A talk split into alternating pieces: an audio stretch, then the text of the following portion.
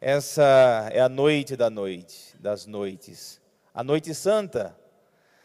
A noite que faz toda a diferença na nossa vida e que dá sentido a tudo que acreditamos.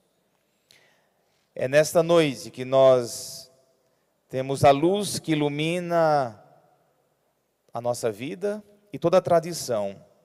Tudo que está no Antigo Testamento e que nós lemos, escutamos na primeira parte dessa celebração.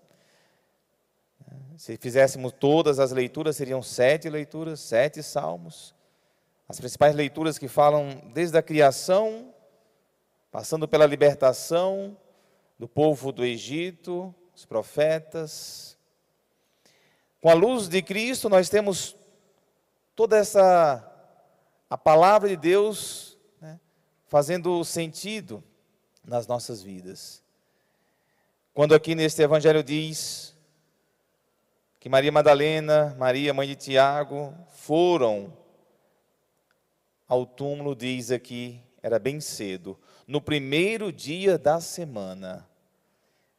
Quando o autor coloca o primeiro dia da semana, nos remete quando no primeiro dia da semana Deus cria, começa a sua criação, para indicar que Cristo, a sua ressurreição, renova toda a criação, toda a criação que jazia no pecado, com a ressurreição, nós temos uma restauração, uma renovação.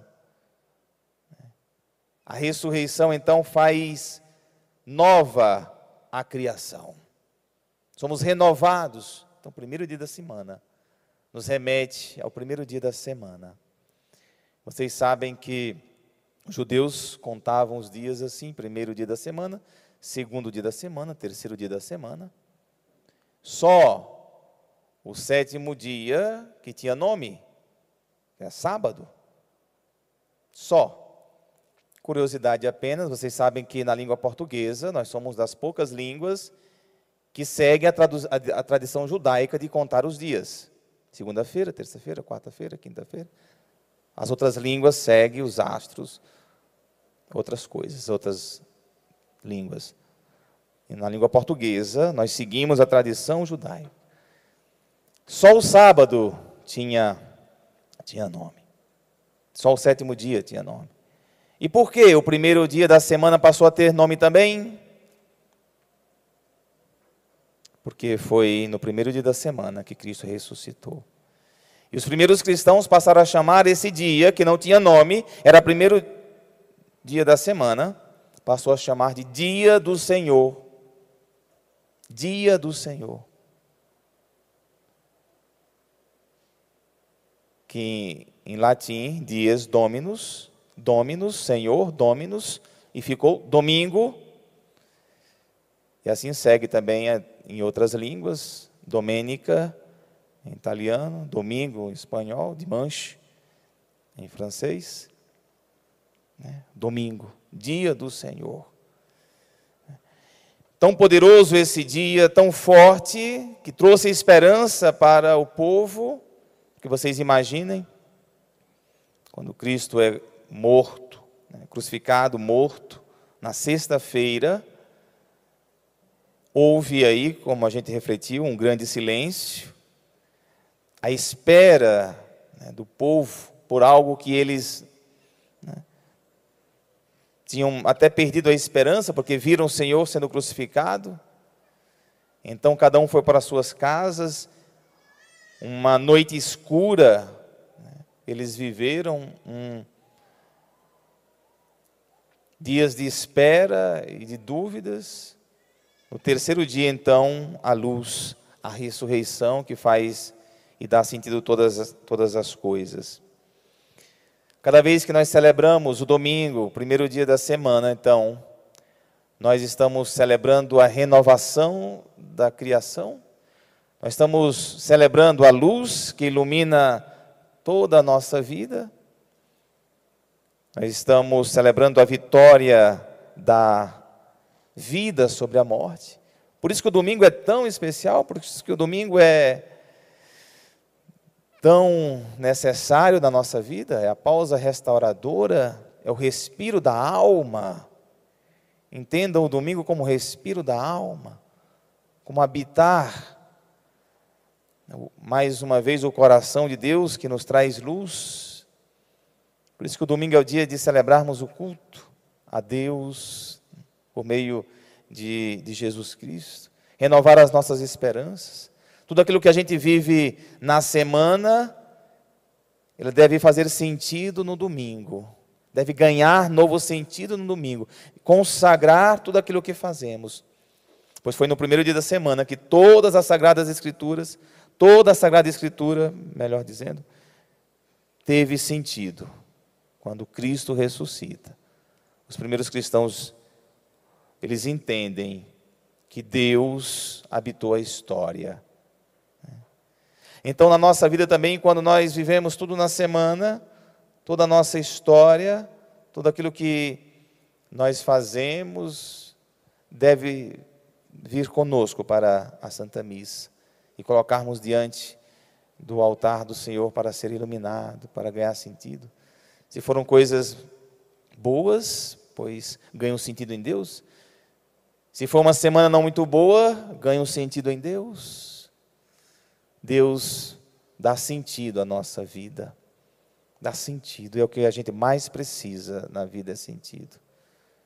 O que a gente mais precisa é que as nossas dores tenham um sentido que as nossas batalhas tenham um, um porquê, que as nossas alegrias também tenham né, uma,